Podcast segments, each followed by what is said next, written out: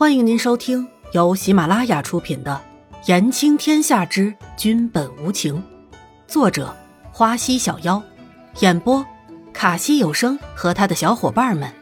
记得订阅、评论哦。第七十八集，错是缘分。伊嫣然想想秋末哥说的话，也是很有道理的，所以也一直这么认为的。可是只有秋末自己知道。是不想让别人碰自己的女人而已。秋末还曾经一度害怕于被伊嫣然知道真相呢。女人，你又在胡言乱语了。南宫离尘才不会承认自己是听不懂伊嫣然刚刚说的话呢。你这个便宜呀，我才懒得捡。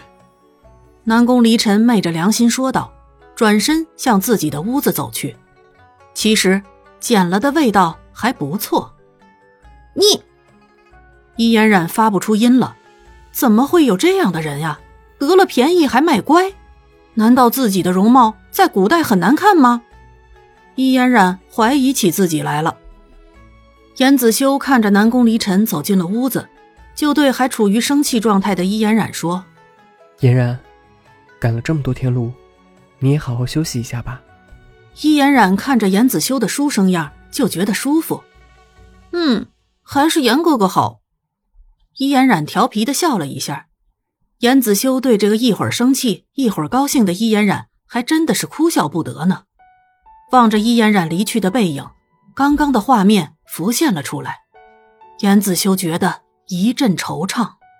南宫，你是真的变了，为了嫣然变了，难道？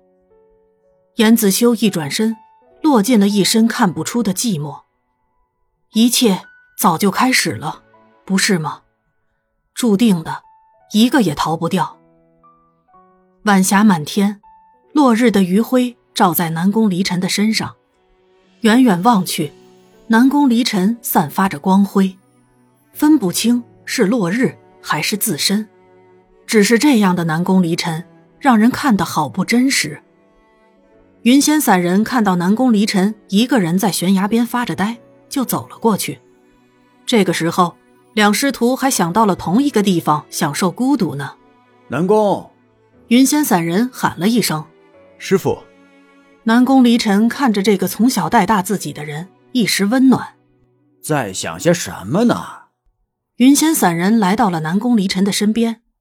这个孩子还是改变些的好啊，看着太让人心疼了。嗯，没什么。南宫离尘看着霞光说道。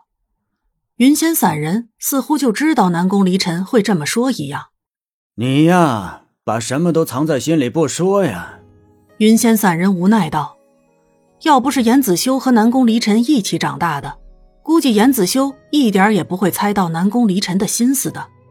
不过现在，严子修好像也是有些不明白南宫离尘了。师傅这辈子最大的骄傲，就是收了你们这两个徒弟。”云仙散人自顾自的说着：“师傅，我很怀念我们在一起生活的日子。”南宫离尘也感慨着说道：“只是谁都还没有承认，那已经成为了梦一样的过去了。”“是啊，我也很想念呢。”云仙散人又在心里补了一句：“很想念你的母后，也很想念那段曾经。”这世间。有多少人败在了缘分二字上，有多少输在了错过上，所以只能留在怀念上。